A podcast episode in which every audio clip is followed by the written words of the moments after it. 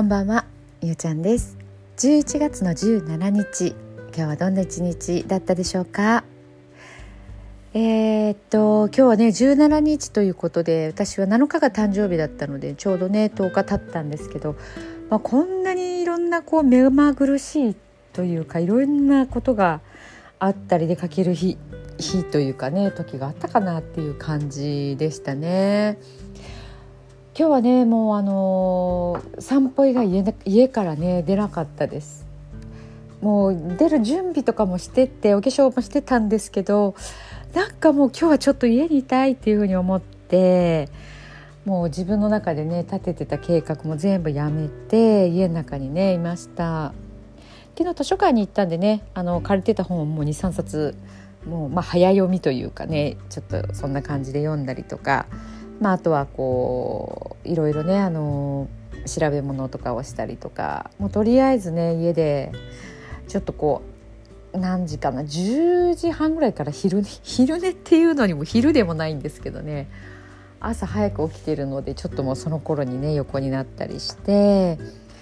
あの時間をね過ごしていました。もう時々ね私はこういう日がいるんです。ねまあ、平日に贅沢にもねちょっと家でゴロゴロしたんですけどあのその中でね今日あの YouTube 見ててあの新海監督のね映画を「えーと、とすずめの戸締まり」っていうのをねあの見に行ったっていう話をちょっとこの前もしたんですけどあの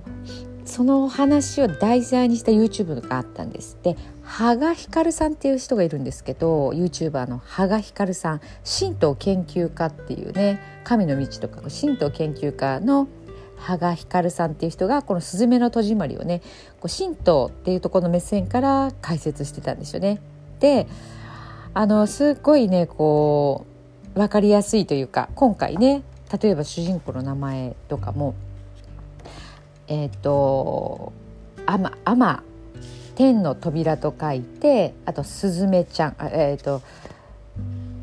えっと、スズメっていう、まあ、スズメの戸締まりのスズメって人の名前なんですけども、えっと、そういう名前天野とのスズメちゃん。で、えっと、神社とかっていう話は出てこないんですけどその中でねあの一つって思ったことがあってこのスズメちゃんのスズメっていう名前で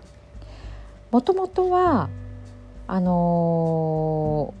ー、この日本神話から取ってるんですよね。で日本神話で、まあ、アマテラス大神ってね、えーとまあ、天の岩戸っていうところに隠れて、えーと、こう隠れたからこう世界が闇に覆われたんですよねこう太陽が、まあ、く隠れてしまったから。で「いや困った困った」ってどうやって出てきてもらおうっていうことを神様たちが相談してえっ、とその岩戸の前のところで踊ったんですよね芸能こうなんかちょっとこう上半身裸みたいな感じなのかとにかくこうねこうみんな明るく騒いだらしいんですよ。でそうすると「え何何?」みたいな感じでその扉を開けてえーと、そのアマテラスオオミカミっていうのがこう外に出てきたでまあ晴れが戻ってきたっていう話があるんですけどその踊った、えーと、神様っていうのがいるんですよね女の神様がいるんですけど、えー、っとね、その名前っていうところが「雨のうずめのみこと」っていうんですよ。雨のうずめのみことっていう名前でそっからスズメっていう名前がね出てきてるらしいんですよね。であのー、そうそうそうっていう感じなんですけど実はここがこの前あの剣山に行った時にえーと、この場所に行ったんですよ。まあなんか説がいろいろあるらしいんですけど、えーとこの天の岩戸開きっていうとこがあって本当にねあのちゃんとこうホラー穴みたいなのもあって岩もあってそのそこからヒュッと見たら広い広いっていうかこうなんていうかいあれ岩なのかな？大きい本当に踊ろうと思ったら踊れそうなそのスペースがあってあここで踊ったんだみたいなところに写真とかもね撮ったんですけどでそこの上がるところに2つ日があって雨のうずめの御事あと猿田彦、えーと、と2つがあったんですよね。で 私行った時はあのー、その2つああるなと思って、えーと、猿田彦さんはなんか天狗みたいな花があってもう一つのこの女の人女の人っていうかねあのー、あんまり注意がいってなかった、まあ、とりあえず写真だけ撮っとこうぐらいだったんですけどで帰ってきてね映画を見たら「はあ!」ってで今日の解説を聞いて「あら!」と思ってびっくりしましたね。でえっとまあ、宗方あ、えーと、出てくるね主人公ともう一人人間として出てくる、えーと、宗方壮太君っているんですけどこの宗方っていう名前の由来とかもねその動画で話をしててなんかすごいこうやっぱりこう神話というかねそういうところから紐解くと、まあ、毎回ねこの監督の作品ってそういうところがあるんですけどあのそういう視点から見て解釈するっていうのもねすごく面白かったですね。うんでやっぱりなんか日本ってすごくこう今でもだと思うんですけどこう災害大難小難小難無難にっていうふうにねなんかこう祈り守ってる人がいるんだろうなっていうところもねなんとなく今日のも見ながらね感じました。えーと、いろんな人がね今あのこの映画が11日からだったかなだからもうちょっとで1週間か上映されて結構ねあのえーと、YouTube に感想がね最近 YouTube 多いですけどとか、まあ、ブログとかでもあると思うんですけどもし興味があったらねあのそういうの見られたら面白いと思いますよ。割とストーリーとしてはねあの分かりやすかったです今回のは。私はあの「君の名は」は何回3回か4回見たんですけどそれでも今一つなんかよく分からなかったっていうねこうパラレルワールドの辺がちょっとこう時間かかったんですけど今回のはね割と分かりやすかったかなと思います。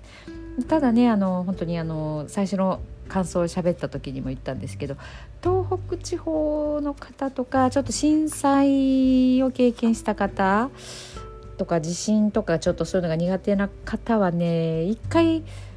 うんとどうだろうまあでもあんまりストーリーをね知ってから見るっていうのも面白くないんですけど、えーとね、映画館のところにもちょっとね注意事項みたいな書いてあるんですよね。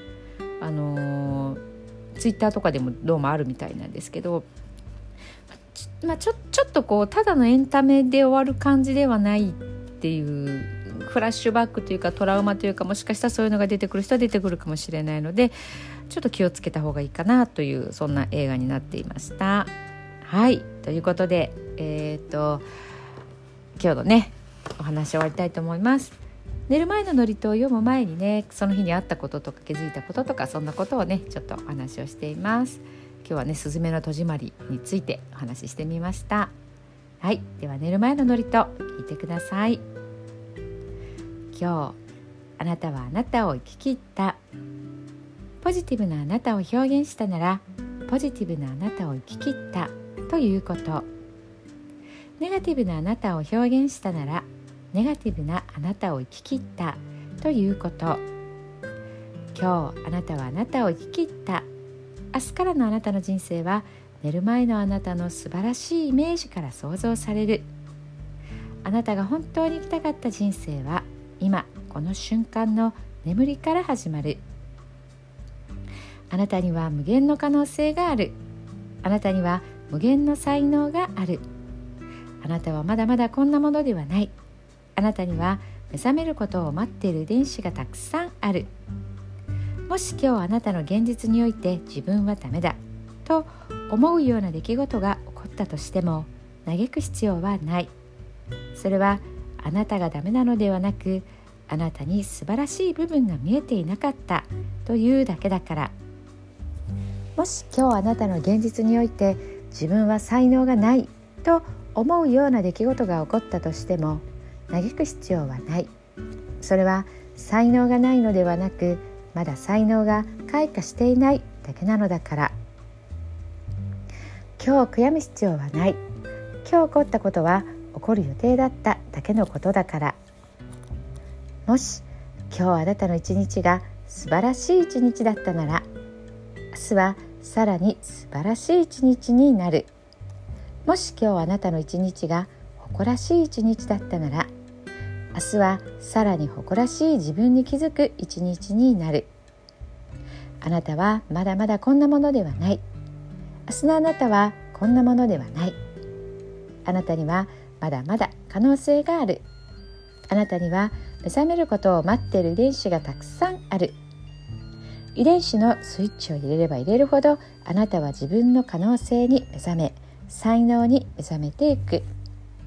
素晴らしいあなたをイメージしよう。眠っている間にそのイメージが記憶となりその記憶が明日のあなたの現実を作っていく。あなたの遺伝子を目覚めさせるのはあなたがあなたを信じる力。あなたは素晴らしい。あなたには価値がある。明日は明るい。たくさんの希望がある。あなたの一呼吸一呼吸があなたを癒しあなたは黄金の光に包まれ眠っている間にあなたのエネルギーを浄化し整える。今日あなたはあなたを生き切った。明日からのあなたの人生は寝る前のあなたの素晴らしいイメージから想像される。そしてあなたはあなたが本当に生きたかった人生を始めていく。桑名正則さんの寝る前の祝詞でした。それではおやすみなさい。